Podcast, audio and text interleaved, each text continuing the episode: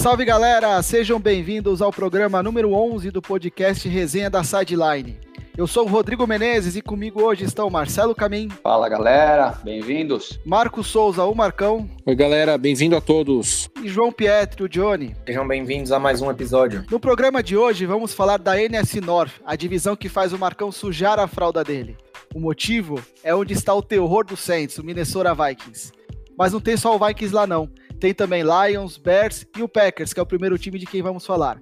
Em 2019, Green Bay foi a segunda melhor campanha da NFC e terceira da NFL, com 13 vitórias e apenas 3, 3 derrotas.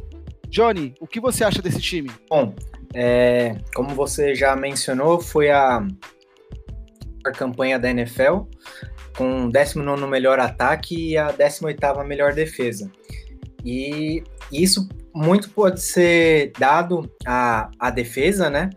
É, que é um time que rouba muitas bolas dos adversários e também perdeu poucas, poucas bolas, né? E tem um quarterback, é, todo mundo sabe do, do grande nível, né? Do, do, Aaron Rodgers. Ele foi o 11 é, quarterback, quarterback da, da liga, né? Em, com quase um pouquinho mais de 4 mil jardas. Mas é, o, acredito que o, que o Packers tenha que a defesa ajudou muito, só que é, acho que nos momentos mais decisivos deixou a, a, dese, a, desejar, né? Por exemplo, o jogo contra o, o 49ers. Né? Tanto na temporada regular como nos playoffs, né? Vale se ressaltar. É, o, o Green Bay todo ano é considerado um dos times favoritos à, à, à conquista. E muito se dá a primeiro ao grande mercado que Green Bay tem, né? Porque é incrível como, é, como, o time é grande lá nos Estados Unidos. Um dos maiores times aí da, da liga, um dos mais antigos, com um dos maiores rivalidades com o Chicago Bears. E principalmente pelo, pelo quesito quarterback, né? O Aaron Rodgers é, dispensa apresentações, o jogador é, futuro Hall da Fama, com todo esse potencial de jogo que ele tem. Inclusive, a gente pode falar um pouquinho mais sobre isso durante o podcast, ele tá com uma carinha de inquieto, de irritado, ele não sabe o que vai acontecer, porque o Green Bay, acho que é o primeiro, o ano mais forte que é uma incógnita, né? Um, a gente não sabe o que vai acontecer. Uh, muito foi questionado sobre a questão de como um cara como ele ou um time como esse conseguiu chegar na final da, da conferência ano passado, né? Jogar contra o São Francisco 49ers e vamos falar a verdade, a questão de, de, de ter folgado na primeira rodada ajudou para que isso acontecesse, porque, entre aspas, só teve o jogo contra o Seattle para chegar na final. Mas isso não é desculpa, ganhou do Seattle, que é um dos grandes times da liga, com o Russell Wilson e tudo mais. Só que chegou na final contra o São Francisco 49ers, que era uma equipe completa, uma equipe mais, mais, é, é, completa de time, assim, entre jogadores, e acabou tomando uma surra acabou jogando muito mal, não só pelo mérito do, do, do São Francisco 49ers, mas também pelo demérito do, do Green Bay no jogo. Uh, falamos muito sobre a questão do draft, né? O, depois até pedir pro, pro Marcelo dar, dar uma, uma explicada melhor aí sobre os jogadores escolhidos, mas onde estavam os wide receivers nesse draft? A gente falou muito sobre a questão das escolhas, porque o Rodgers estava jogando praticamente sozinho, com recebedores que não tinham o quilate dele, obvi obviamente, o quilate dele é difícil de conquistar, mas jogadores um pouco melhores para receber a bola. E isso ficou muito estranho nessas escolhas, que foram jogadores que foram escolhidos não é, é, como a primeira prateleira do, de wide receivers, que era uma, uma, uma equipe, um, uma temporada de draft que teria é, é wide receivers melhores, e isso não aconteceu. Então, assim, o jogo ficou até. A final de conferência foi muito marcada porque o Davante Adams, sendo bem marcado e protegido, acabou que o melhor recebedor do, do Aaron Rodgers ficou escondido entre a defesa e acabou não dando o jogo. Então, foi uma das coisas que foi um, um, um, um dos questionamentos maiores para esse ano aí sobre o que está acontecendo com o Green Bay. Não, não, não sou muito. Não vislumbro a mesma coisa do que aconteceu no passado. Não vou falar que foi sorte, óbvio, mas é, foi uma temporada um pouco atípica pelo que tinha a, a apresentar. Não foi melhorada essa parte de ataque, na minha opinião. É, se você tirar o Aaron Jones e o Davante Adams, como eu falei, do ataque, ele acaba, ele praticamente termina. A defesa, além de tudo, perdeu o, o melhor jogador, o, o melhor jogador foi o, New York Giants, que eu esqueci o nome agora, Rô, você lembra pra mim? O que ele acabou indo pro New York Giants? Ah, meu Deus, esqueci. Eu vou lembrar e falo para vocês. E ele. E, e... É o Blake Martinez. Blake, Blake Martinez. Perdão, Blake Martinez. Eu tava, tava lendo sobre isso e não tinha salvo o nome dele. E o melhor, o melhor defensor do time acabou saindo. Não é uma defesa ruim, é uma defesa relativamente sólida, mas com a saída do melhor jogador pro, pro, pro, pro New York Giants, eu acho que vai acabar dando uma piorada na, na, na questão de proteção à, à defesa e ao, a, a linha de fundo do, do Green Bay. Eu não sei o que esperar, eu acho que ainda é o time mais forte da, da conferência, até pelo, como a gente falou ontem, né, na nossa discussão de pauta, é, é, é o time mais forte, só que é uma, uma uma divisão que é muito igual para o nível médio da liga. Ele não tem os melhores, melhores times da liga, só que o Green Bay é um time que sempre a gente pode esperar alguma coisa por esse fantástico quarterback que é o Aaron Rodgers. É, eu vou até começar, antes de pular um pouco o Marcelo, deixa o lado torcedor dele falar daqui a pouco. e eu começar, vou, vou me antecipar ele um pouquinho. É essa divisão, para mim, é a que mais enfraqueceu de 2019 para cá. Tá? Os quatro times foram mal na, na pré-temporada, na, na off-season. Uh, sei lá, contratações ruins, escolhas erradas no draft. Uh, o Vikings, por exemplo, deixou muitos jogadores da boa defesa que eles tinham sair e estão apostando muito no, no, draft. Então, daqui a pouco a gente fala sobre o Vikings. Mas o, o, o, do Bears e do Lions, eu não espero tanta coisa como eu esperava do, do Packers. O Packers tem hoje um dos melhores, melhores quarterbacks da história. Tá? É um jogador que, uh, se alguém virar e falar assim, ah, quando ele, primeiro ano que ele pudesse escolher, ele não for pro Hall da Fama, e alguém bater, apostar nisso, tenha certeza que essa pessoa vai ganhar muito dinheiro se isso acontecer. Porque isso é, é, é, é zebra. A, aposta geral é que o Aaron Rodgers, quando tiver a opção de ser escolhido pro Hall da Fama, ele vai ser escolhido. E aí você tem um quarterback desses no time, e você vê os dados, o, o, quanto que o ataque do Packers produziu temporada passada, e foi muito mal o ataque do Packers. Porque, por exemplo, para mim o Aaron Jones não é um running back de elite, ele é um bom running back, mas ele não é aquele running back que você aposta tudo nele. O Davante Adams, apesar de ter evoluído bastante, não é um jogador assim fantástico. Eu não consigo colocar, por exemplo, ele entre os cinco melhores receivers da liga. E eu tenho, com boa vontade, posso até colocar entre os 10. Mas assim, não é. Não, então, assim, você vê. O Packers não tem um dos cinco melhores running back, não tem um dos cinco melhores wide receiver. A linha ofensiva, o Aaron Rodgers foi sacado mais de 30 vezes temporada passada. Então, assim, a gente tem que olhar para o Packers e falar, pô, uh, é um time que conseguiu 13-3 sem ter um bom ataque e sem a defesa produzir tanto. Porque a defesa é uma defesa boa, só que em alguns momentos decisivos a defesa falhou temporada passada. É uma defesa instável eles roubam muito a bola, mas também não, não, não conseguem pontuar tanto. Entendeu? E assim, é excelente você ter uma defesa que rouba muito a bola. É excelente você ter o Aaron Rodgers no time, mas você não pode só apostar nisso que isso vai se repetir, que a temporada 2019, que foi uma temporada fantástica de alguns jogadores da defesa e de alguns jogadores do ataque, entre eles o Aaron Rodgers, isso vai se repetir. Porque você não pode depender de, de, um jogador, dois jogadores. Você tem que depender de 11. Os 11 jogadores do ataque tem que estar tá bem, os 11 da defesa tem que estar tá bem e os 11 especialistas tem que estar tá bem. É, você pegar os últimos campeões da NFL e os últimos times que foram para Super Bowl, eram times que, em sua grande maioria, a maioria esmagadora, eram times que os três, as três fases do jogo, como a gente chama, jogavam bem. E o Packers não é um time que a gente vê as três fases do jogo jogando bem. A gente vê dentro dos, dentro dos três times, dentro dos três, das três fases, alguns jogadores se destacando e outros não. Então eu esperava muito mais do Packers nessa off-season, porque é aquela coisa, olha, a capacidade desse time é 13, é, eles conseguiram 13 3, eles têm, têm capacidade nesse time, mas precisa reforçar, porque ele não está no nível de um Seahawks, que o Marcão, você falou, o Packers derrotou o Seahawks. O Seahawks sem, um, sem três running backs, os três running backs titulares machucados, os três primeiros running backs. Eles estavam com o quarta opção de running back e o Marshall Lynch, que, era, que é praticamente um vovô carregando a bola. Então, O Seahawks sofreu muito para jogar com o Packers porque pegou uma defesa do Packers que tem nomes bons e conseguiu neutralizar de certo ponto o Seattle. Mas quando pegou um time completinho, um time muito forte, toma uma lavada e vai tomar lavadas se não mudar a mentalidade.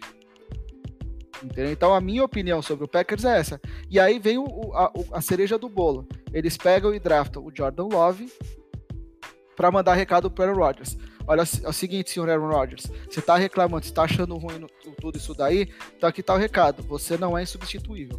Essa é a leitura que eu tive. É o recadinho do Aaron Rodgers, tipo, cala a boca e joga bola. Cala a boca e faz o seu trabalho, sem ficar reclamando. Se não, pega a pica mula, vai para outro time, que a gente vai, a gente escolhe outro, outro quarterback.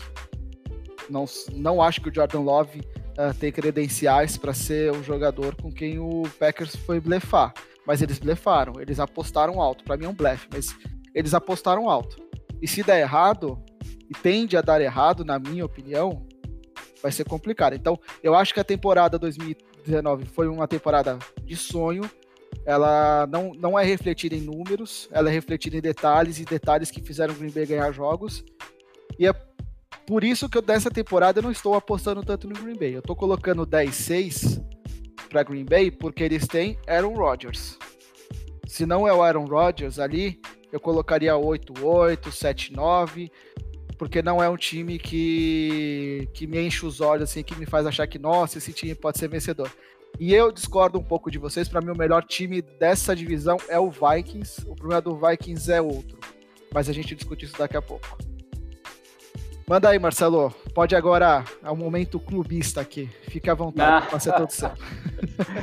Ai, senhores, eu, eu, eu juro que eu queria ter mais armas para poder uh, defender melhor esse meu time que me dá tantas alegrias e tantas tristezas ao mesmo tempo, viu? Mas é, é não tenho, não vou ficar tentando inventar soluções aqui. É, eu vou aos fatos, até como o Rodrigo falou, números, né? Os números não refletem. É, foi uma temporada vitoriosa que a gente teve? Foi, cara, foi. Eu, eu, diria que muita gente sonhou muito alto por causa desse 13-3. É, mas, até para encurtar, não quero deixar muito longo aqui, senão eu vou ficar o dia todo falando de, desse time, né? Mas é, eu, eu concordo com o que o Marcão disse quando ele comentou que Packers é um time que ele está sempre em evidência. E isso é verdade. A gente já discutiu é, em alguns podcasts é, passados que o Packers é um dos poucos times aí, falando de toda a NFL, que consegue manter o time, né? Consegue ter essa transição de jogadores e tudo mais, é, e consegue manter o time é, num patamar até que é, sempre competitivo, é, pegando a, a, divisão dele é, única e exclusivamente. É, sempre está aí é, para realmente ganhar a divisão, ser líder de divisão, é, e não só isso, também jogar com a, o jogo da, da, da, conferência em si, né? Ser líder de conferência. É, tivemos aí dois anos, 18 e 17, muito ruins, mas é, eu acredito isso aos machucados né, que o nosso Aaron Rodgers teve. É, mas, como um todo, nos 10, 15 anos que já se passaram, de Brett Favre para Aaron Rodgers e tudo mais, é, Green Bay é sempre um time que está em evidência. É, isso é bom e é ruim, né? A gente tem sempre os dois lados aí. É, e falando do time hoje, é, concordo com o Rodrigo também no sentido que ele fez uma off-season um tanto quanto questionável, né? Digamos assim. É, foi, eu acho que todos os comentaristas, todos os analistas que eu escutei é, e que acho que todos escutaram aqui, é, falaram dessa é, fantástica é, subida no draft para realmente draftar um quarterback. É, não fazia sentido.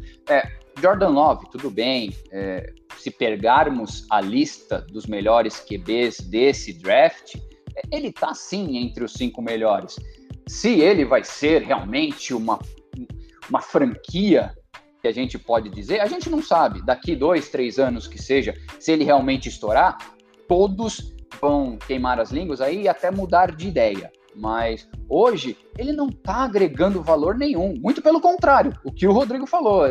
Ele entrou para causar, de certa forma, uma intriga dentro do, do próprio time, né? Dentro dos vestiários. E o que me deixa muito chateado nesse sentido, porque é, o ano passado, primeira temporada aí do novo head coach, do Matt LaFleur, é, no começo senti algumas rusgas entre ele e Aaron Rodgers, né? Uh, mas depois eu até achei que eles começaram a se entender melhor. Então o time foi fluindo bem, as coisas foram uh, evoluindo de certa forma. E para uma primeira temporada, fazer 13-3 para um head coach novo, é, foi um puta de um resultado. Só que é, agora, vindo aí com Jordan Love, é, tudo bem que geralmente é o general manager que faz, mas é, teve o aval aí do, do Matt LaFleur para a escolha desse tipo. Então, vamos ver até onde isso vai. Eu, eu às vezes posso até dizer que uh, o, o Aaron Rodgers é capaz dessa última temporada ser a última temporada dele, essa temporada de 2020, né? É, dependendo de como o time for, é, não vejo ele finalizando o contrato dele, como eu até já disse em um podcast passado. Mas vamos seguir aqui, senão eu vou ficar chorando pitangas aqui. É, pegando o time como um todo, tá? Pegando de novo o que, que o Marcão disse. Nosso problema sempre foi linha ofensiva e wide receiver, certo? Vamos pegar o ponto positivo. Linha ofensiva, é, eu até gostei das escolhas no draft. A gente endereçou bem é, essa posição. A gente pegou aí três pessoas, um guard, dois guards e um center, é, que podem reforçar realmente. É, perdemos aí na, na off-season, né, na free agency, o Brian Bulaga, que é, digamos que era o único que estava sustentando toda essa linha ofensiva, é, mas de certa forma, eu acho que endereçou bem. Ainda temos Bakhtiari, ainda temos Corey, Corey é, Linsley, então é, vamos esperar, né, falando, estamos falando de jovens calouros, vamos esperar que eles realmente entrem para agregar. Tá? É, wide receivers é, não é uh, novidade para ninguém, não draftamos nenhum. Né? Muito pelo contrário, draftamos um QB como primeira escolha e em segunda escolha um running back. É, eu tento entender essa escolha do, do running back, do running back do AJ Dillon. É, o AJ Dillon veio do Boston College, ele tem ótimos números, tá? Ele teve 38 TDs, é, mais de 4 mil jardas corridas aí na, na, na carreira, na temporada, então é, eu acho que ele vem para agregar, contar só com Aaron Jones, que fez uma boa temporada ano passado, mas é, será que ele está numa crescente ou será que foi muita instabilidade? E também Jamal Williams aí, não, não, não vejo. É, então, assim, eu acho que ele vem bem para agregar realmente a posição. E um detalhe interessante aqui: é, o líder em recepções, obviamente, foi o Devante Adams. É, e detalhe, ele nem passou das mil jardas a temporada passada. Né? É, tudo bem, ele se machucou alguns jogos, não jogou, então deve ser por isso esse número. Mas, se você pega a lista de recebedores da temporada passada, segundo e terceiro, tem Aaron Jones e Jamal Williams, ou seja, os dois running backs. O que, que isso indica? Que é, Matt LaFleur e toda a sua coordenação ofensiva é, começaram a usar mais o jogo corrido ou os, é, é, os running backs em si para esse tipo de jogada. Eu vejo que é um, um, uma contratação interessante aí, pensando nesse estilo de jogada. Né? É, wide receivers, é, concordo plenamente com o que o Rodrigo disse. Não coloco Devante Adams num patamar de Julio Jones, Michael Thomas, é, DeAndre Hopkins. Não, não ele é um bom wide receiver. Muito por causa do QB, do Aaron Rodgers, né? É, mas vejo que é, Packers ainda conf vai confiar bastante em Alan Lazar, Marques Valdes Scandling, então é, não vejo que não ganhou, mas não perdeu qualidade aí. né? É, e, e, falando até um pouquinho aí de, de, de off-season, né, da free agents, é, eu vejo que Christian Kirksey, que veio aí do Browns, estava machucado em 2019, é, obviamente não é um jogador é, a nível de Zavero Smith, Preston Smith, mas veio para agregar aí uma linha ofensiva que já era forte. Então, estamos pensando sim na nossa linha defensiva, que manteremos forte nessa temporada. Tá? É, e voltando para a linha ofensiva, até eu acho que veio bem legal do Lions, é, o Rick Wagner, que é um tackle, é, acho que, que, que, vai caber bem aí. Uh, resumindo, tá? No final das contas, não gostei da off-season. É, trouxemos peças que não agregaram, mas também não perderam aí valor para o time. É, essa temporada estou menos esperançoso do que a outra. É, eu estou prevendo aí 11-5, é, até pelo calendário. É, não digo que é um calendário tão difícil. Uh, e dentro da divisão deles, é, eu não vejo, até vou contra o que o Rodrigo disse, eu não vejo o Vikings como o, o, um, um, time mais forte aí. O Vikings perdeu muito, muitas pessoas, a gente vai falar logo em seguida, mas eu ainda vejo o Green Bay como um líder dessa divisão sim. E é, é difícil dizer isso, mas não estou confiante de que é, vamos para o Super Bowl. Acho que a gente vai conseguir playoffs de novo, como duas, três, quatro temporadas atrás também, é, mas longe desse time é, ser um time digno de Super Bowl.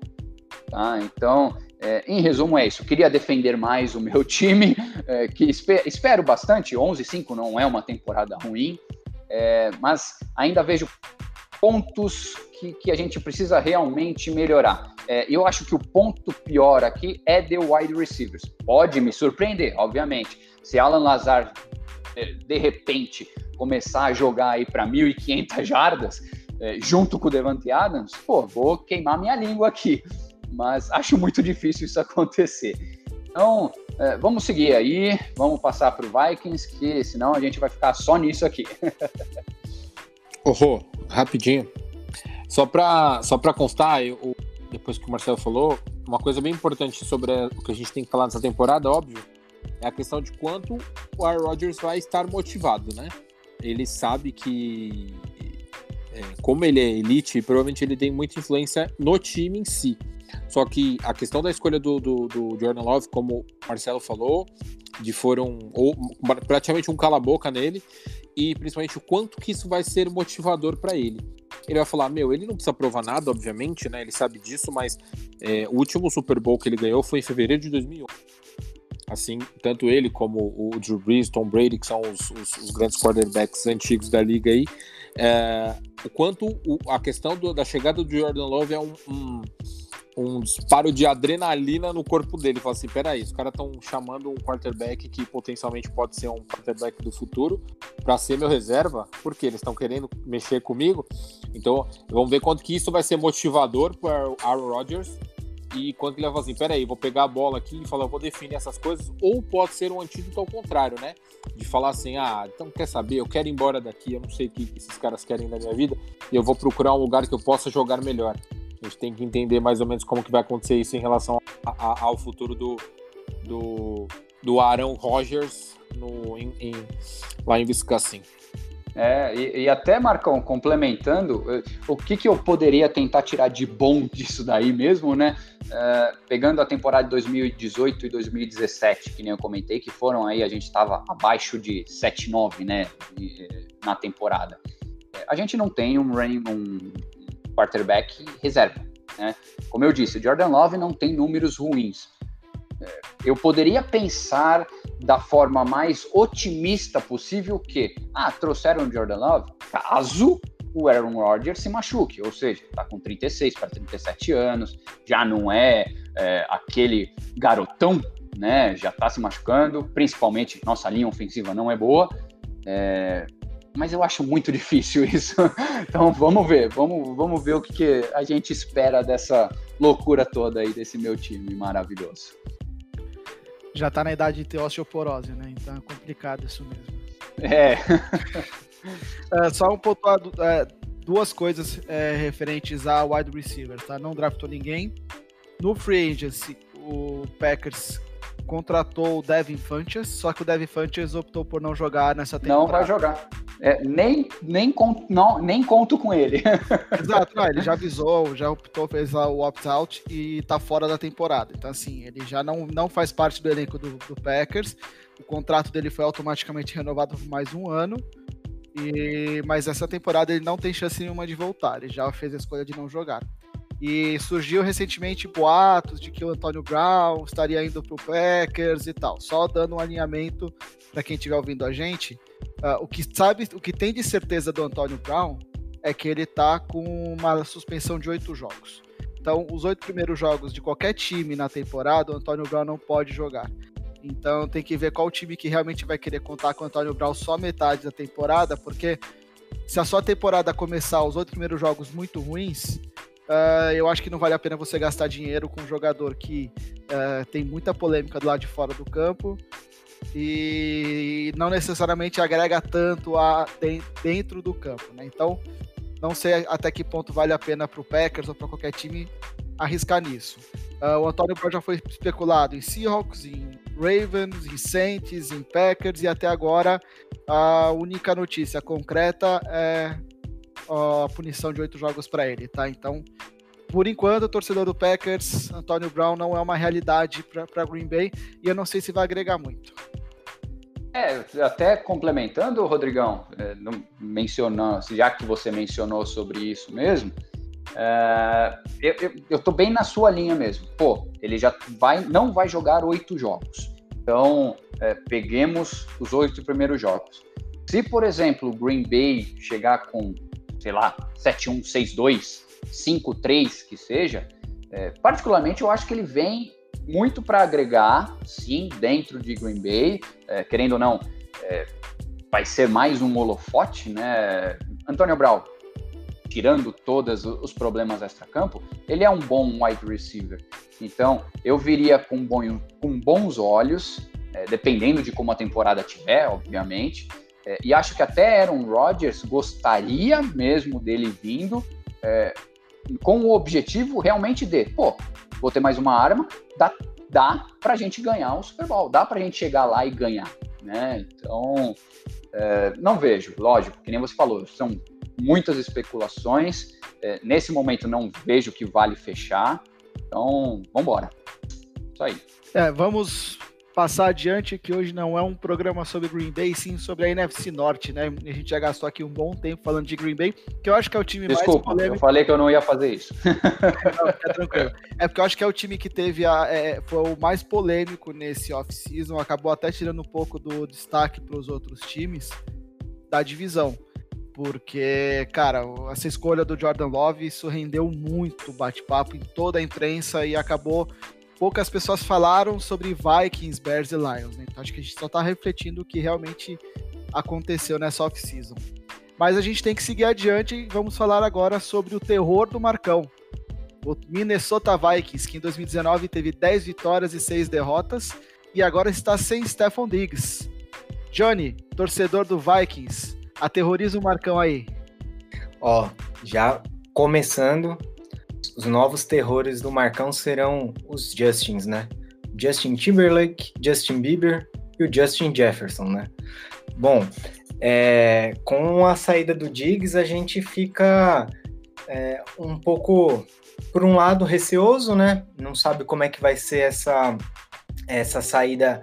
É, é se dentro do vestiário talvez seja bom para o time em, em, a, devido à insatisfação que ele estava tendo, né? E e essa insatisfação tenha contribuído para o time não ter é, ido mais além no, em, na temporada passada, né? Porém, a, teve a chegada do Justin Jefferson, né? Que pode. É, é, fica naquela troca de certeza do Diggs pela incerteza do Jefferson, mas com um ambiente de, de vestiário mais tranquilo, mais um time mais entrosado, é, como em qualquer lugar, né? Um ambiente de trabalho melhor é, vai ajudar o time a, a ter melhores resultados nesse, nessa temporada. Assim espero. Eu não espero, não. eu espero que o Minnesota fique pelo caminho, essa é a minha grande torcida. Eu não aguento mais sofrer com esse time. É impressionante o quanto que eles conseguem fazer a gente sofrer. O Minnesota Miracle, uh, o ano passado, com um jogo insuportável que eu não entendo até agora como a gente conseguiu. É, não jogou nada, jogo, jogo terrível, mas a gente está falando de Minnesota de Warriors, né? Então vamos lá. É, Minnesota, que é um time muito forte para mim, é, tem um dos estádios mais bonitos da. O estádio de Minneapolis é muito bonito. Foi reformado, acho uns dois, três anos atrás, né? E tem um estádio lindo mesmo. O ataque do, do Minnesota, com a saída do Stephon Diggs, obviamente ele, ele é, teve um decréscimo, né? Mas de qualquer forma, o Johnny já falou, a escolha do Justin Jefferson para ser um, um, novo wide receiver aí, eu acho que vai, não a, a, curto prazo, mas num médio a longo prazo, suprir essa ausência do Stephon Diggs. Até porque um ataque que tem Dalvin Cook e Adam Thielen é um ataque muito poderoso, né? O Adam Thielen, antes do, do Stephon Diggs, estava jogando muito bem, ele teve uma contusão, por isso que ele acabou não dando continuidade e não jogando tanto quanto jogava duas temporadas atrás, né? Mas eu acho que esse ano ele vai conseguir engatar uma, uma melhoria aí no, nas recepções dele. E o Dalvin Cook, que também, querendo ou não, é, ele reclamou é, reclamou sobre a renovação, né? Ele disse que não jogaria, que não se apresentaria teste, nem treinamento, enquanto não houver essa renovação de contrato e apareceu para treinar há umas duas semanas atrás para treinar com o time, então e fazer os testes do Covid e tudo mais. Então essa é uma notícia interessante. Dalvin Cook, running back que o ano passado teve números fantásticos, um dos melhores da liga na posição. Então, a, a, então você pensa num ataque que tem é, Dalvin Cook de, de corredor, um, o, o, Justin Jefferson, que potencialmente pode ser um grande recebedor, e o Adam Thielen também, que sem contusões, espero que tenha uma atuação um pouco melhor.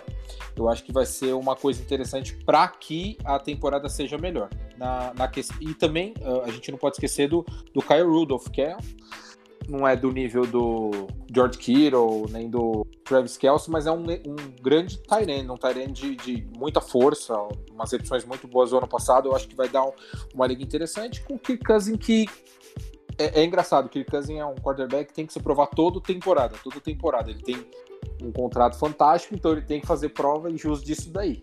Então, um cara que não não conquista um Super Bowl, evolui na carreira, ele sempre é cobrado, mas ele é um, um um quarterback de um nível bom para a liga, mas ele tem que se provar toda a temporada. Então você pensa, o ataque é um ataque muito poderoso, o ataque de Minnesota, e as escolhas do draft também, escolhas muito boas para a defesa, que a defesa era uma defesa já muito sólida, teve algumas saídas nessa temporada, mas a, a escolhas do draft também ajudaram a montar e criar uma defesa até mais sólida. Depois o Rodrigo pode falar mais sobre isso, mas a, acho que o time do Minnesota é um time muito bom, eu falei que eu acho que o Green Bay é o time mais forte da diferença por, pelo fator Aaron Rodgers, mas o time por todo, na parte homogênea, assim, um grupo como um todo, o time mais forte deve ser o Minnesota, com tudo isso que eu falei. Um bom ataque, uma boa defesa e essa consistência, que é aquela frase que eu sempre falo, que é, bons jogadores ganham jogos e grandes defesas ganham é, campeonatos. Então acho que o, a questão do, da temporada do Minnesota passa por isso, uma defesa um pouco mais sólida e um ataque que, mesmo com a saída do Stephon Diggs, é um ataque muito forte. É, Marcão, uh, o, o, que, que eu acho? Uh, vamos lá por, por partes. É, eu tenho ainda minha, minhas preocupações com o ataque do Vikings, porque ele perdeu seu coordenador, o coordenador ofensivo, Kevin Stefanski, que foi aí para os Browns. É, tudo bem, ele está com o Gary Kubiak agora, uh, mas vamos ver como é que isso vai se sair. Né? Não é mais o mesmo coordenador ofensivo. Então, é, que nem você pontuou muito bem, Dalvin Cook não está com um contrato assinado ainda, né? Essa extensão contratual. Então, é, é, ele foi, apareceu para treinar tal e tudo mais. Mas vamos ver, vamos ver o que, que vai ser. E eu acho que a defesa em si, ela perdeu peças muito importantes nessa off-season, como Xavier Rhodes, como Trey Waynes, Mackenzie Alexander. Então, é, é, aí, entre outros, né, Linval Joseph e tudo mais, perdeu peças boas, tudo bem, ela endereçou boas peças aí no draft, como, por exemplo, perdeu esses três cornerbacks que eu, que eu comentei, ele draftou três cornerbacks, mas, é, de novo, calouros, a gente não tem jogo de pré-temporada, eles podem demorar para engrenar dentro do time. Uh, será? É, tem um nome muito bom aí, que é o Jeff Gladney, e tá vindo bem forte aí, sendo aí um potencial para substituir o Xavier Rhodes. Mas não sei, não sei até que ponto. É, vamos ver, trouxeram, é, é, vai, trouxeram o Michael Pierce também, é, defensive tackle aí dos Ravens, é, só que também não vai jogar devido ao coronavírus. Então, é, tem muitas peças aí faltantes é, que eu não sei se vai manter ainda o Vikings como uma superpotência, vamos dizer assim. Infelizmente, tá? Queria muito que o Vikings realmente tivesse vindo numa crescente. É, minhas previsões aí são 9 7, como eu falei, eu ainda acho que o Packers é forte dentro da divisão. Uh, mas muito por causa desses pontos que eu falei, cara. Linha ofensiva mudou, é, o coordenador em si, né? Perdeu muitas peças também na linha ofensiva. Eu acho que. Queria nada. Fala a verdade, você não queria nada, rapaz. Ah, eu, tô, eu tô tentando ser político que nem o Rodrigo foi quando falou do time dele e dos concorrentes lá.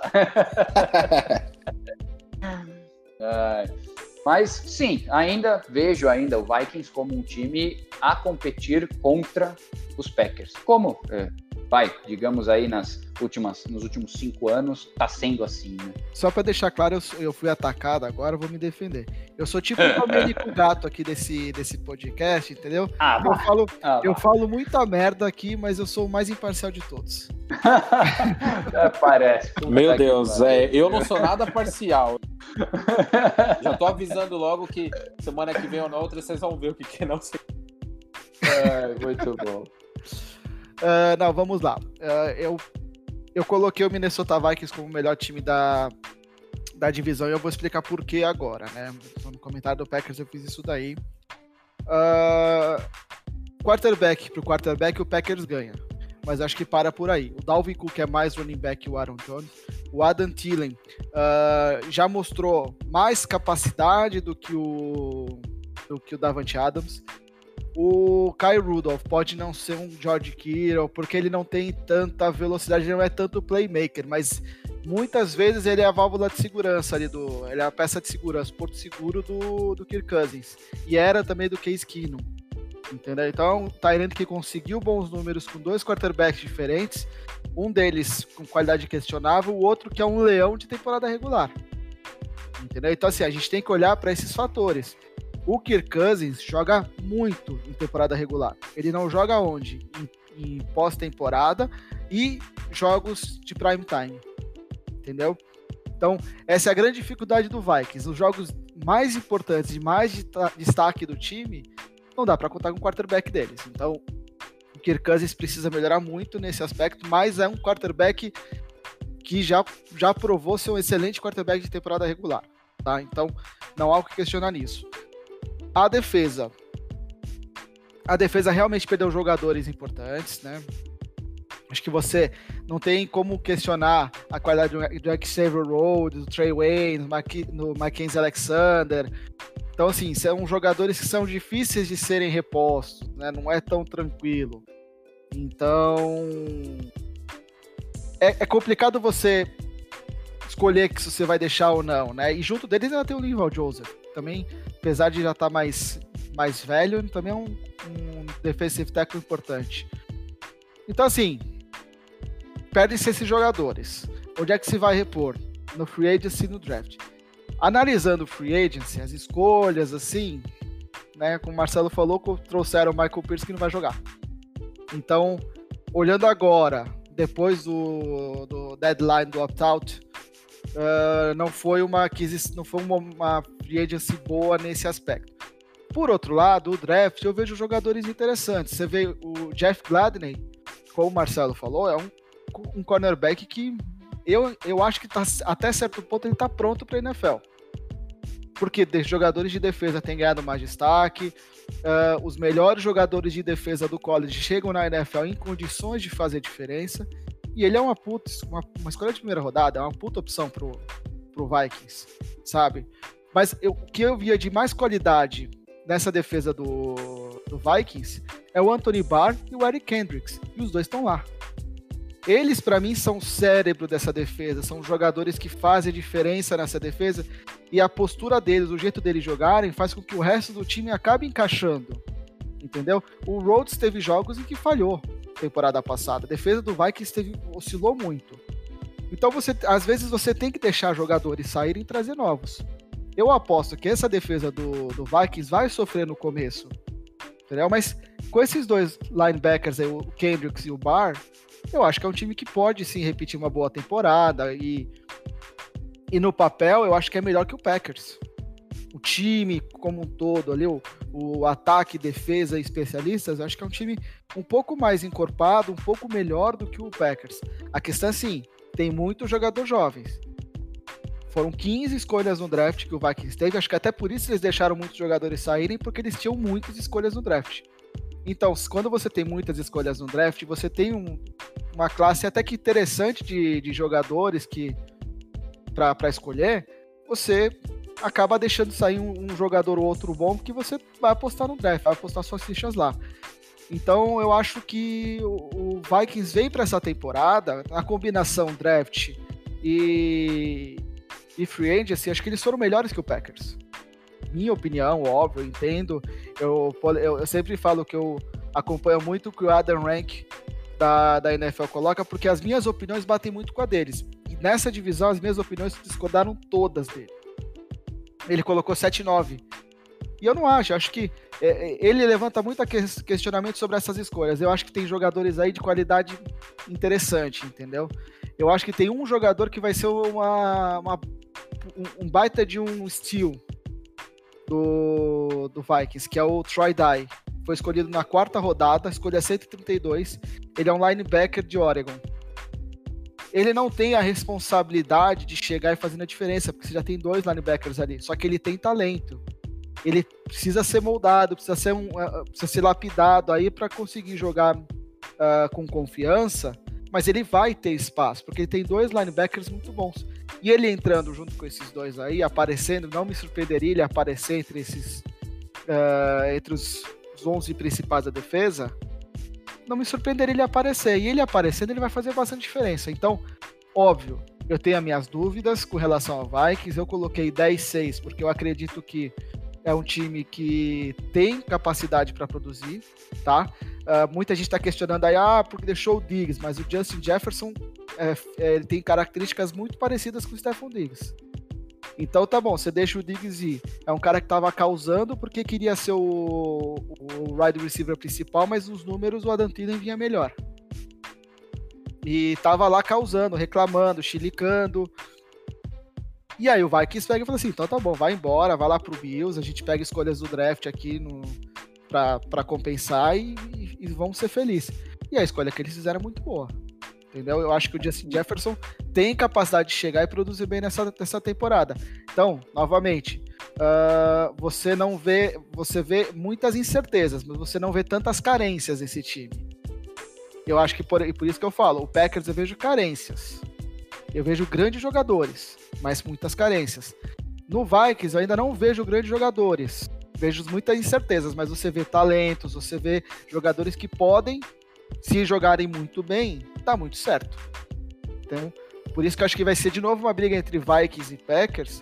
E eu acho que time, o Vikings é mais time que o Packers. Me critiquem, eu não tenho problema com isso. É uma opinião minha, tá? Mas eu boto fé nesse time do Vikings. Eu não consigo botar a mesma fé nesse time do Packers. Apesar de gostar muito do Rodgers e querer que o Rodgers se desse bem na, na ganhasse mais um Super Bowl, porque é um cara que, pô, é muito gostoso de ver o Rodgers jogar. Mas é, agora, comparando time por time, eu acho que o time mais forte dessa divisão é o Vikings. Marcelo, você queria complementar alguma coisa? Não, não, eu ia complementar só do Justin Jefferson mesmo, Rodrigão. Cara bom. E eu acho que o Vikings foi muito bem nessa escolha. Nessa escolha mesmo. Se, uh, vai, a partir do momento que o Packers, voltando um pouquinho, subiu para pegar, é, ele tinha é, nomes muito bons também, Deion Means, T. Higgins, o próprio Pittman, que foi para os Colts, enfim. É, eu não entendi. Enfim, chorando de novo, desculpa. Não, fica tranquilo, fica tranquilo. Bom, vamos seguir adiante. A gente tem ainda mais dois times para falar. E um deles é o Chicago Bears, que é o time que tem bastante destaque aí por conta do Anthony Curti. Uh, é um time que veio, fez uma troca bombástica em 2018, pegando o Kalil Mack. E teve uma temporada sensacional 2018 e já em 2019 já não foi tão bem, né? Oito vitórias, oito derrotas, muitos questionamentos sobre uh, jogadores do ataque, em especial Mitchell Trubisky. Agora trouxeram Nick Foles. Uh, vamos ver o que, que, tem para o Bears nessa temporada, né, Marcelo? É, Rodrigão, eu acho que é, esses dois nomes que você falou, Mitchell Trubisky e o Nick Foles, é, são os principais nomes aí de tudo isso, né? Porque, pô, Mitchell Trubisky, draftado 2017, é, franchise quarterback para os Bears, eles estavam apostando tudo nisso. Não pegaram uma Holmes, eu acho que isso é fantástico, né? Não escolheram uma Holmes, escolheram o Trubisky na época e hoje estão trazendo o Nick Foles. E convenhamos, o Nick Foles vai ser titular nesse time, né? Não, não, tem jeito. Então, assim, é, eu vejo um time muito instável, é, brincadeiras à parte. É, eu vejo um time muito instável. É, tem bons nomes? Tem bons nomes. David Montgomery, Alan Robinson, é, na própria defesa também, Khalil Mack. Só que eu acho que a defesa não está vindo bem desde 2018, que você falou que realmente foi uma defesa fantástica, mas 2019 não performou bem. É, estou com medo que 2020 também não performe bem, porque defesa perdeu o Prince Amukamara aí para os Raiders, uh, perdeu o Nick Kwiatowski aí para os Raiders, perdeu o Haha Clinton Dix para os Cowboys, então perdeu muita gente boa aí é, nessa, nessa free agency, né, nessa off-season. Então, e, e, o draft muito estranho, muito estranho. Não tinha escolha de primeira rodada, tudo bem. Mas aí vai lá na segunda e escolhe Cole Kmet. É, mais um Tyrande, sendo que ele já tem nove Tyrands no roster. Tudo bem, é roster. Eles podem é, não escolher alguns, mas, gente, nove! E eles trouxeram também Jimmy Graham. É, eu, eu realmente não entendi. É, não estou prevendo aí uma temporada ruim, mas também não boa. Eu acho que eles vão manter aí o 8-8 é, por todas essas é, é, jogadas que eles fizeram. Eu realmente não entendi o que o Matt Nagy fez ou o que pensou. É, não tem aí é, nomes de elite, né? Falando de linha ofensiva, é, tem de linha defensiva, mas como eu falei, trocou muitas peças. Então não sei, cara, não sei o que esperar do Bears. Desculpe, Anthony Curti. é, Marcelo, vou até aproveitar o que você falou em relação à, à defesa, que ela vem caindo, né? É, de, de rendimento, digamos assim, entre as temporadas de 2018 e 2019. É, na temporada passada ela acabou não sendo tão decisiva, né? Porque o Bears em 2018 foi a quarta defesa com 50 sacks em 2018. Em 2000, é, isso. E em 2019, ela na temporada passada, ela caiu para o 24 lugar com somente 32 sacks, né? Então, como é, já até foi comentado pelo Marcão pela frase dele, a, a, as defesas, né, é, muitas vezes elas ganham ganham os campeonatos, né? E eu lembro que o, o Rô comentava muito sobre a defesa do, dos Bears, assim, o time não, não estava tão bem, mas a, a defesa era uma defesa que sustentava muito o time, né? E se eu não me engano era a, a temporada de 2018 que, ele, que a gente comentava, né? Não, e digamos que ela levou realmente o time, né? 12, 12 4 foi a própria defesa que fez isso, né? É, e aí teve, aí teve a chegada também de, do, do Robert Quinn, né, para ajudar o Kelly Mack e o Akin Riggs, né, na secund, e a secundária também sofreu algumas perdas importantes. Então, é, aí a defesa acaba, como um todo, acaba do time acaba ficando em dúvida, né, dessa qualidade, ver se eles para conseguir manter a é, o desempenho de 2018, né? É, a defesa, a defesa do, do Chicago Bears, ela é, ela é muito forte, né? A gente tem, obviamente, a questão do, do Khalil Mack, que é dispensa apresentações, é um dos melhores defensores da liga. Uh, teve a, a, chegada dele, fez um, um bem muito forte para o Chicago Bears. A gente esperou, a gente esperava que a temporada passada fosse até melhor e acabou que não, não aconteceu por N motivos, mas tanto que o, o Kyle Mack não fez a temporada dos sonhos, né? Sendo um defensor tão bom assim, ele acabou tendo apenas, se não me engano, 10 sacks no ano passado. E se você pensar e olhar a defesa do, do Chicago Bears como um todo, ele, ele, ele era a, ele atuava uh, e o cara oposto ele era o Leonard Floyd, que foi muito criticado, né? Não, ele acabou até saindo, ele foi para outro, se não me engano, acho que pro Rams, se não me engano. E ele e, e, e chegou o Robert Quinn exatamente para jogar como o oposto do, do, do Khalil Mack. Então são dois é, apreciadores de passe, né? Que diria, jogadores que avançam no quarterback, então são muito fortes e muito bons. Eu acho que isso aí vai dar uma melhorada, inclusive, na defesa que, como todo eu sempre falo, é muito importante na minha opinião. Além disso, a, a, a, falando mais sobre a defesa do, do Chicago Bears, a defesa é, é, muito sólida. A questão, a secundária deles são jogadores, tem jogadores muito bons, né? A gente vai pegar é, é, o, o, Kyle Fuller, o Ed Jackson, se não me engano, que eles eram, eram sempre foram é, é na secundária, eles deram muita sustentabilidade à defesa do Chicago Bears. Então, assim, como defesa, a equipe está bem montada. A gente tem que pensar o que fazer com o ataque, que eu acho que é o calcanhar de Aquiles da equipe, né? Uh, o, o, na minha opinião, a chegada do Nick Foles, é, a, a, soma do Nick Foles com o Trubisky não dá um quarterback potente, a soma deles, a junção deles.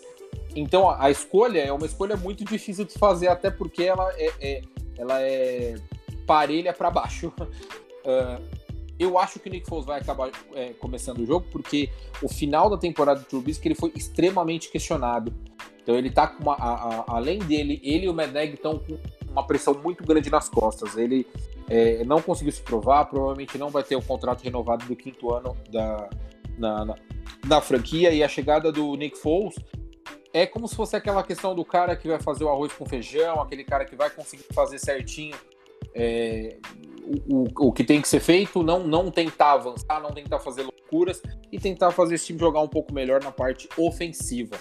Uh, não sei se ele vai conseguir. Gente, é óbvio, o Nick Foles tem um Super Bowl no, no, no, bolso que ele conquistou e conquistou sendo protagonista, MVP da final, jogando um, o playoff dos sonhos, mas a gente não pode se enganar com aquilo. Aquilo foi um momento, foi um janeiro especial na vida do Nick Foles. E isso provavelmente não foi. E se a gente for pensar como a carreira dele como um todo, ele teve, acho que se não me engano, um 2013 fantástico, que ele jogou muito, depois jogou muito mal outras temporadas a temporada do título do, do, do, Philadelphia Eagles e depois não jogou mais. Fez um contrato fantástico com o Jaguars, não jogou e acabou vindo para o Chicago Bears para trabalhar é, lá com o Meneg. E assim, ele não pode reclamar porque até porque os, os, os recebedores lá do Chicago também não são recebedores tão ruins. É, ele tem que é, fazer o arroz com feijão, como eu falei, né, sendo repetitivo, e jogar uh, o básico para que não acabe fazendo besteiras. O, o, ele, o Allen Robinson é um grande jogador, ele não, não, é o melhor de todos, mas ele é um bom jogador um, pro, pro ataque do Chicago Bears.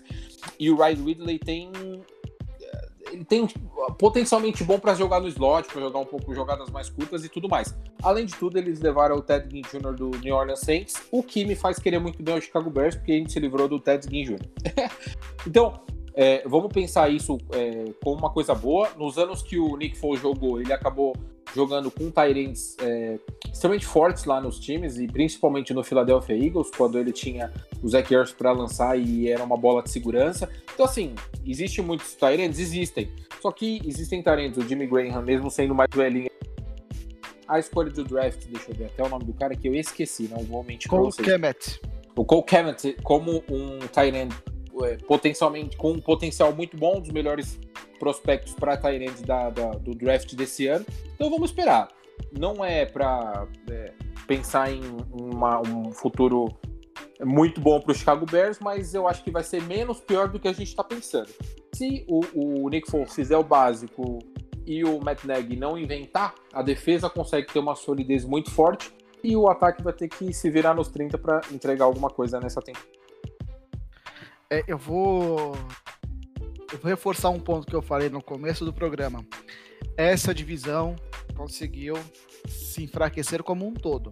É a divisão que, que mais perdeu força nesse último off-season. Você olha as análises uh, dos, dos, cronistas americanos, é, é, você dá risada. Porque você tem uh, no draft o pessoal fala assim: o que, que o, Packers fez? Você vê no, no The Free Agency qual que é o objetivo do Lions, qual que é o objetivo do, do, do Bears. Né? E o Bears, cara, ele, vamos lá, tinha disponíveis no mercado os seguintes quarterbacks: Cam Newton, o Andy Dalton e o Philip Rivers, tá? Uh, a única questão desses três é que eles não têm Super Bowl. Ah, então vou escolher o Nick Foles que ele tem Super Bowl. Cara, o Nick Foles só jogou bem em Filadélfia. Ele não jogou bem em nenhum, nenhum outro lugar. Ele não jogou bem no Rams, ele não jogou bem no Jaguars. Como é que você vai e deixa passar um Ken Newton? Ah, mas tem a questão física. O Andy Dalton, ah, mas os últimos anos dele não foram bons. O Philip Rivers, olha a carreira do Philip Rivers. Ele tem números muito bons. Você pega o Nick Foles, que tem um mês fantástico na carreira dele. Não, e, e, sem contar que Nick Foles não jogou a temporada inteira do Super Bowl, né? Exato. Entrou porque se machucou. É, entrou porque o Carson Wentz se machucou e o Nick Foles tava lá de quebra-galho, já tava como reserva. Ele já tinha saído do Eagles, ele, ele fez uma temporada fantástica quando ele fez a, aquela temporada em que ele tem um recorde até hoje de ser um dos quarterbacks com sete jardas para te dar um, um único jogo. E na temporada seguinte ele foi muito mal e ele saiu do Eagles. Aí ele volta como reserva do Carson Wentz. Carson Wentz se machuca. Ninguém bota fé no cara. Aí ele vai lá em janeiro e tem um janeiro, um janeiro mágico, assim. O Eagles jogou de uma forma absurda aquele janeiro. Mas depois você não viu mais nada do Foles. Então, assim, qual, qual que é a lógica de você contratar um jogador porque ele jogou bem um mês na carreira dele? Kenilton jogou uma temporada e meia, duas, três temporadas. O Felipe Rubio já tem esse número. O Andy Dalton foi fantástico no, durante alguns anos no Cincinnati. Óbvio, uh, o Andy Dalton, por exemplo, chegava em playoff e não jogava tão bem. Tudo bem. O Vikings apostou no Kirk Cousins. E o Vikings pode colher muitos frutos por conta disso. Ou pode não colher. Mas eles pegaram um quarterback que vai colocar eles nos playoffs. E lá é outra história. O Nick Foles, ele não vai levar o. Na minha visão, não tem condição de levar o Bears para os playoffs. Está de novo colocando todo o peso em cima da defesa, assim como fizeram em 2018 deu certo, em 2019 não deu certo. 2018, defesa do, do Bears, 36 turnovers causados, forçados. 2019, foram menos de 20. O Johnny passou o número de sacks que caiu. A defesa não produziu. Ah, porque a defesa piorou? A gente tem que levar em consideração o seguinte: 2018, técnico, coordenador de defesa era o Vic Fangio. 2019 ele saiu. Ele foi para ser head coach no Broncos. Muito obrigado, Bears. Uh, mas o cara saiu, o principal gênio daquela defesa saiu. E o que substituiu? Ele não conseguiu substituir a altura. Até me fugiu o nome dele aqui, não dá.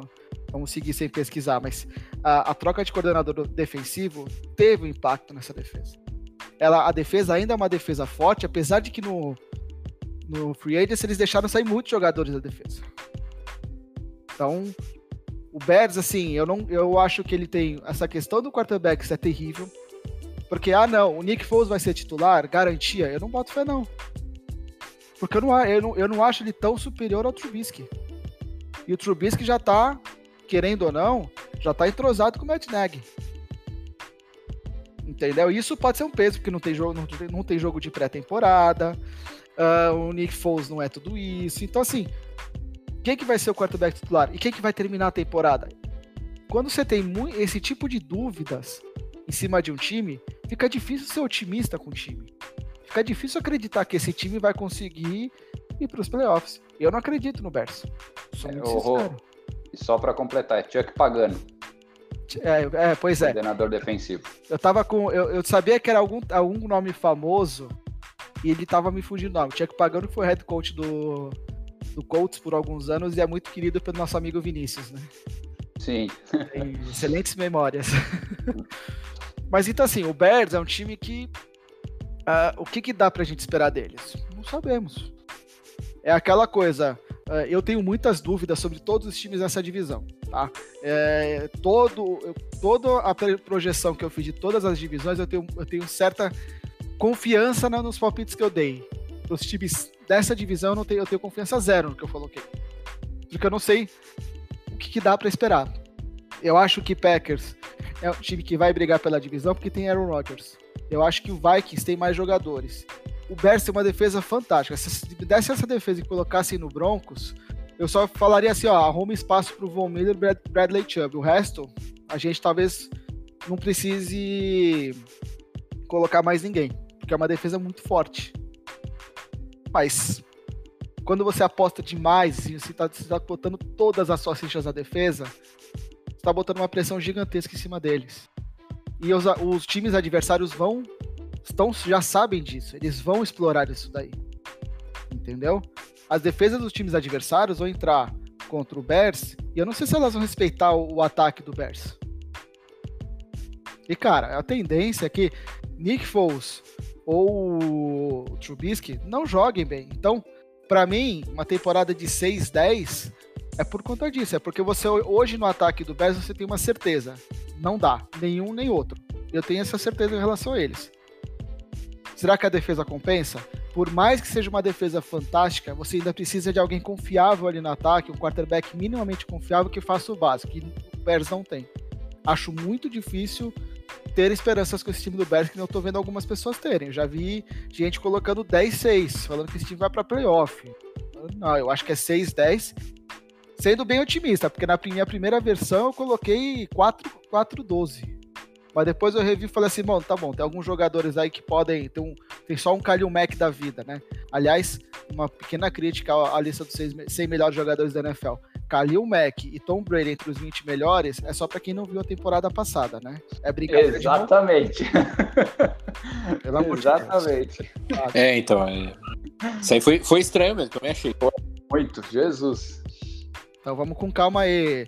É, a, a lista é, é, são os próprios jogadores que voltam, mas vamos com calma, gente. Então, eles não jogaram tudo isso para estar entre os 20 melhores. Se eles foram os 20 melhores da liga a temporada passada, pelo amor de Deus, o nível foi muito baixo. Não que eles sejam jogadores ruins, são dois jogadores que têm uma história fantástica. O Kalil Mack é um baita jogador, só que ele não vai conseguir resolver sozinho. Agora, talvez com o Robert Quinn lá, talvez dê algum dê para dividir as atenções, ele volte a ter mais vantagem sobre a, a linha ofensiva adversária, mas enfim, o, essa questão do Bears aí para mim é o, o, ataque mata o time, mata qualquer esperança do time, essa indefinição entre dois quarterbacks de nível totalmente questionável. Bom, vamos seguir adiante, porque a gente já passou de uma hora de programa e agora a gente tem que falar sobre o time do Matt Patricia. Um time que em 2019 teve uma temporada de três vitórias, 12 derrotas e um empate. Detroit Lions, Marcão, o que, que nós podemos esperar deles? Cara, é o seguinte, o Detroit Lions, ele tem o Matt Patricia lá como head coach, né? Um dos filhos do, do Belichick na, na liga. E é um time muito estranho, cara. É, todo ano a gente acha que vai, vai, a gente acha que vai. Tem um, um quarterbacks que muita gente diz que é um dos mais é, injustiçados da liga em relação ao time, né? Que o Matt Stafford, com toda a qualidade que ele tem, já tá chegando numa fase da carreira, já deveria ter provado mais do que provou. Só que é, um quarterback precisa de um time como um todo, de recebedores bons, de, de corredores bons para acompanhar algumas rotas para ele dar uma aliviada no jogo. E não é isso que acontece, né? Nós temos um, o, o Matt Stafford, ele só tem o Dani Amendola, que já está em fase final de carreira, e agora, na última temporada, nas duas últimas temporadas, o, o, o Ken Golladay, que jogou com ele, é, jogou um pouquinho melhor, foi uma temporada, vamos ser sinceros, né, foi uma temporada bem melhor esse ano do que as, do, do que as anteriores.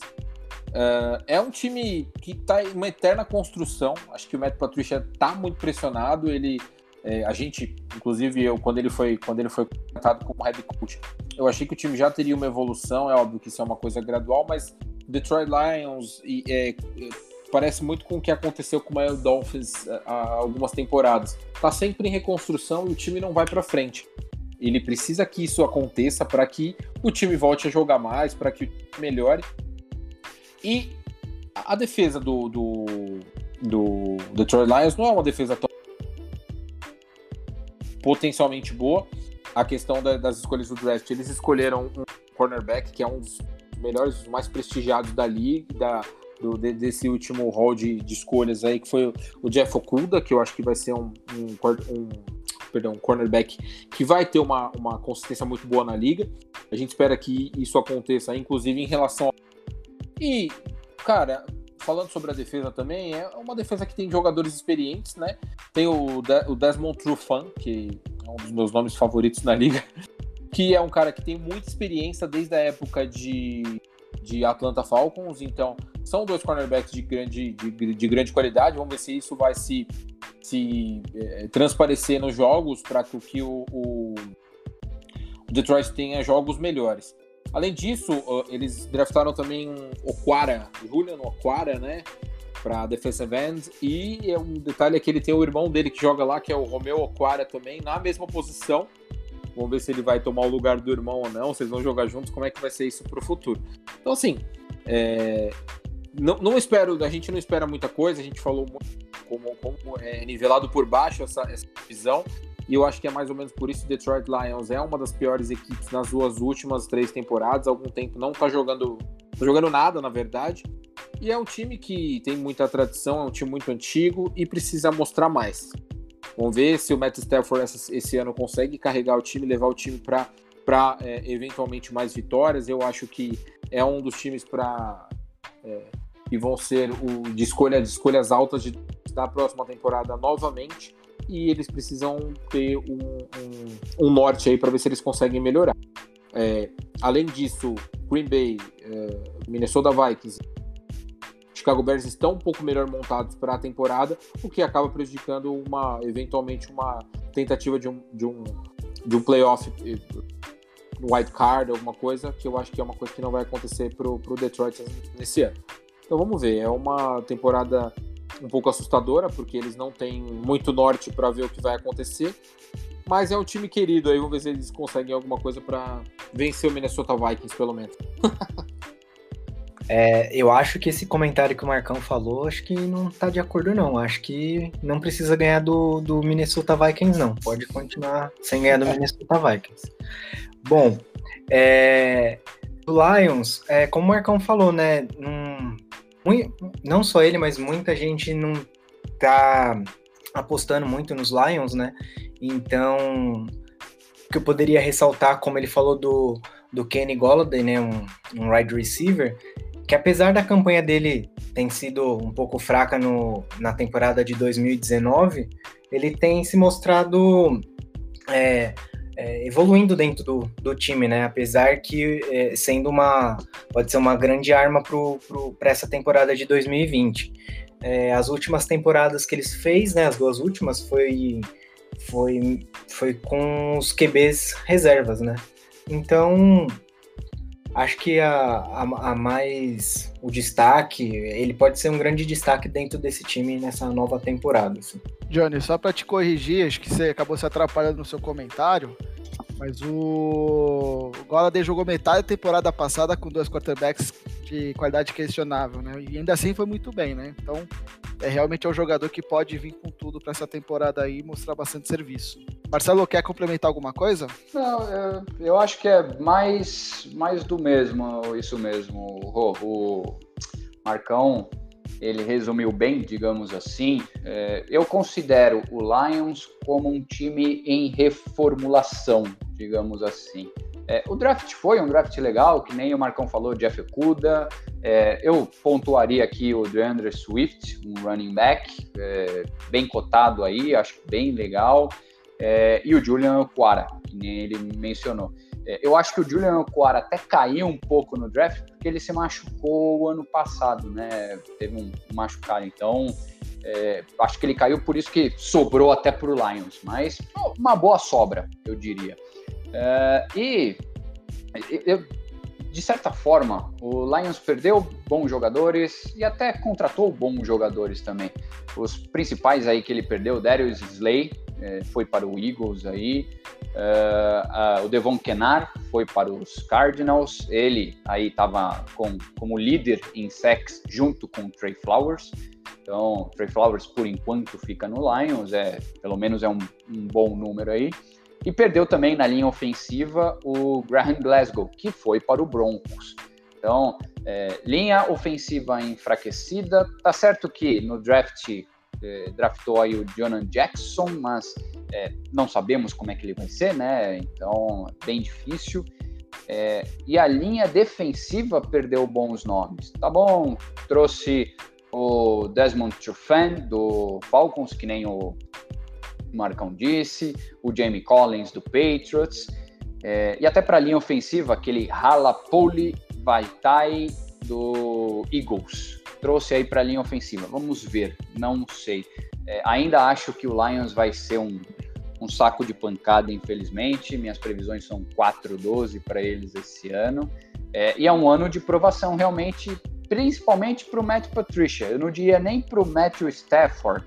É, ele se machucou no passado também, enfim. Então, mais com a corda no pescoço estamos com o Matt Patricia do que o próprio Matt Stafford. Não sei, obviamente, o que vocês acham. Eu acho que o Stafford não é o problema lá. Eu acho que o Stafford, o Stafford é um daqueles jogadores, sendo bem sincero, e isso talvez algumas pessoas vão me xingar, mas o Stafford é um cara que é um talento totalmente desperdiçado. Tá? Ele não é um quarterback ruim. Ele tá longe de ser um quarterback ruim, inclusive. Tá? Pode não ser o quarterback gênio, não tá naqueles de elite, mas Cara, se você dá um time decente pro Matthew Stafford, eu acho que ele produziria bem, entendeu? Eu acho o Matt Stafford um jogador bom. ele, ele produziria muito bem em outros times, muitos outros clubes. Não, o Bears ele, ele seria um bom jogador. Seria um bom jogador para ser quarterback no Bears. O Bears é um time, acho que até razoável pro, pro Matt Stafford jogar. Melhor do que esse time do Lions. Porque acho que o, o problema do time do Lions é que assim, é um time que não tem aquela aura vencedora, né? É um time tradicional na NFL, mas, cara, nunca jogou um Super Bowl, sabe? Pouquíssimas temporadas de sucesso. Tá numa cidade, no mercado que tá encolhendo. Não sei, o Lions para mim é um time que parece que é aquela coisa. Ah, nós somos isso. Nós aceitamos essa nossa realidade. Nós não vamos fazer nada para mudar. Cara, o Matt Patricia tá sendo, tá sendo muito questionado. Por quê? Porque o Darius Slay saiu atirando contra ele, falando o quê? Dos métodos de trabalho dele.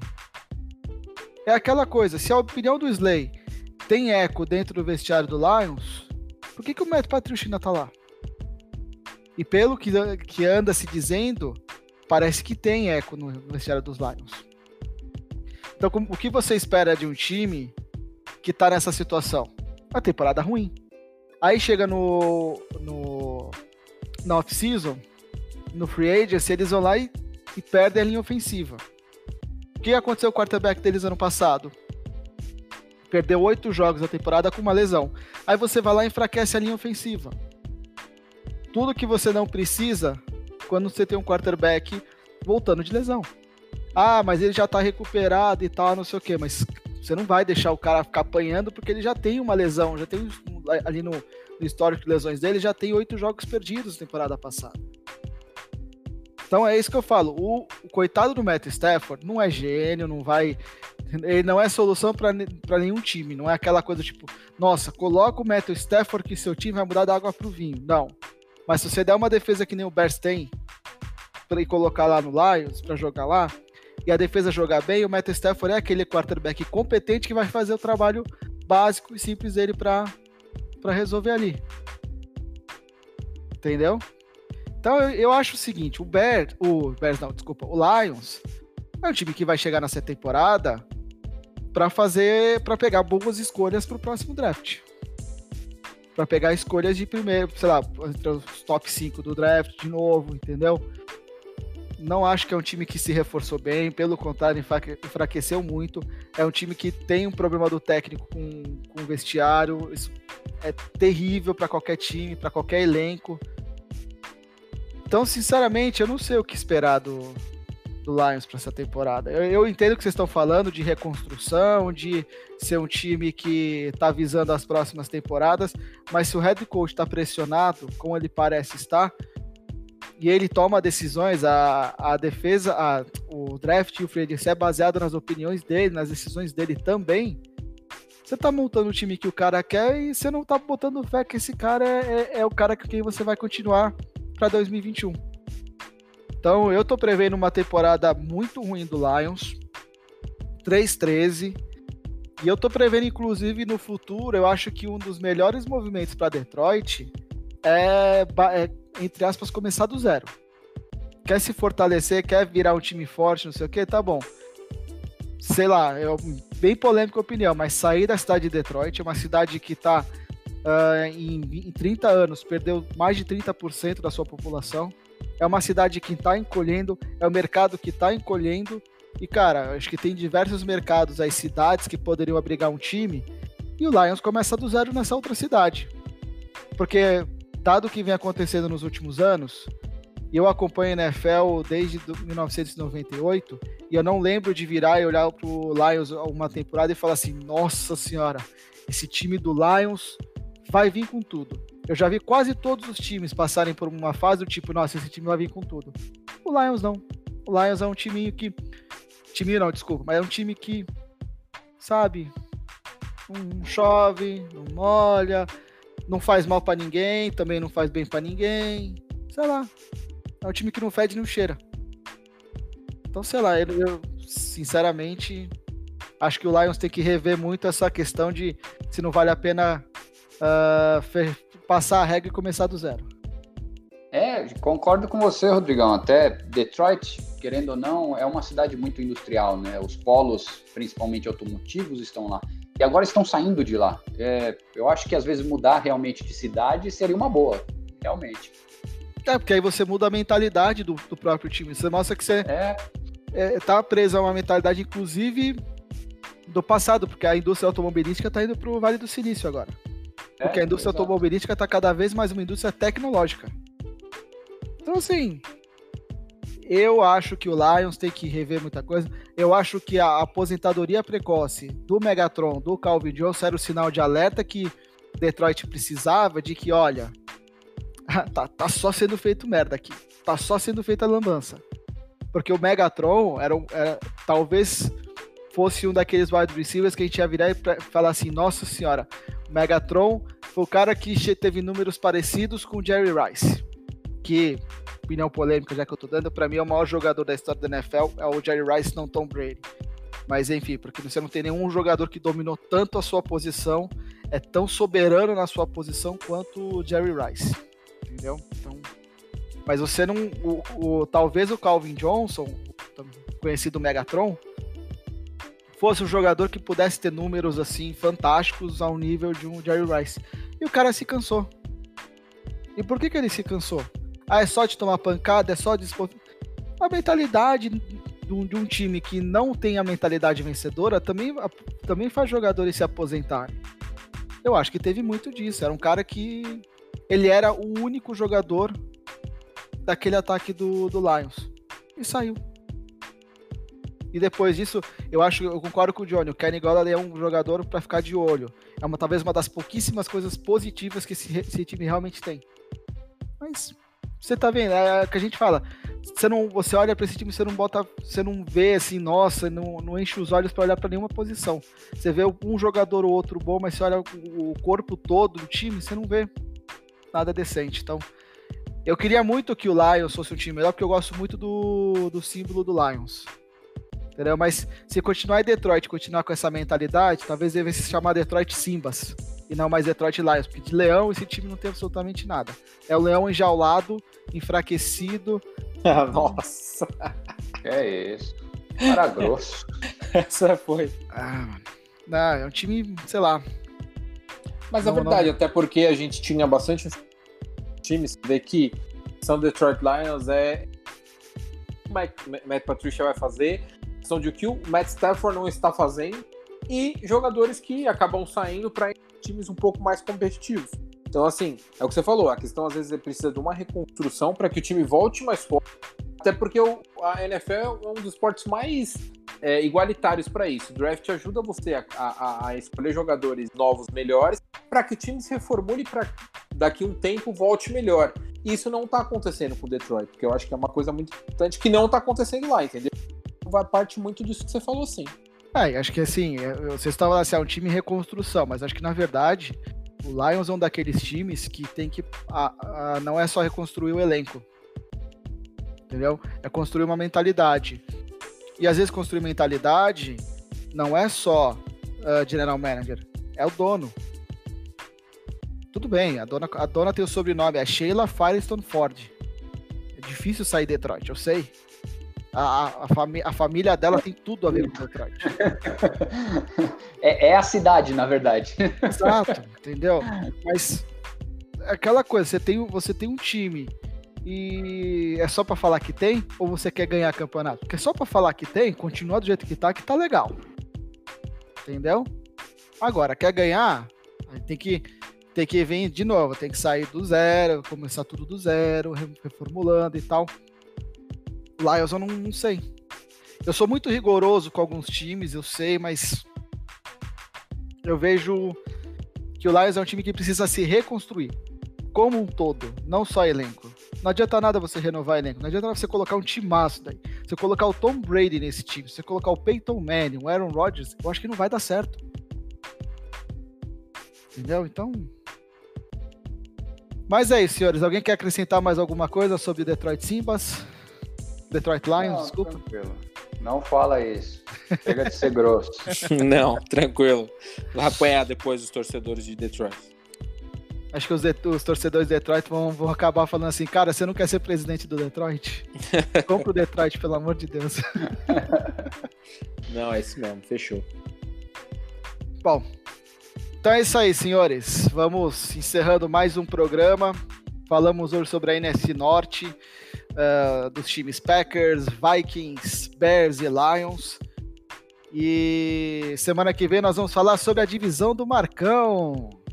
Marcão, seu Saints querido, vai tomar outra oh. piaba do, do Vikings. Não irá, não irá, não irá. Não Isso aí, senhores. Expectativa. Considerações finais, pode começar com você mesmo, Marcão. Obrigado a todos que ouviram. Espero que tenham gostado e semana que vem vamos falar bastante de, da, da conferência do meu time aí, vamos nos divertir. Espero que vocês gostem. O, o podcast é para isso mesmo, para quem está conhecendo, para se divertir também com quem já sabe sobre a NFL. Agradeço e até a próxima. Marcelo. Bom, agradecer também aos nossos ouvintes. Um programa um pouquinho extenso. Parte por minha culpa, peço desculpas. Mas se você chegou até aqui, obrigado. E sigam-nos nas redes sociais, Instagram, arroba resenha da sideline e Twitter, arroba da underline sideline. Galera, é, galera, até a próxima, o próximo episódio. Um abraço. Johnny. Obrigado a todos que nos ouviram. É, Skol, o Marcos aí. E semana que vem temos mais. Muito obrigado para você que nos ouviu até agora. Desejo a todos uma ótima semana e semana que vem estamos de volta aí com.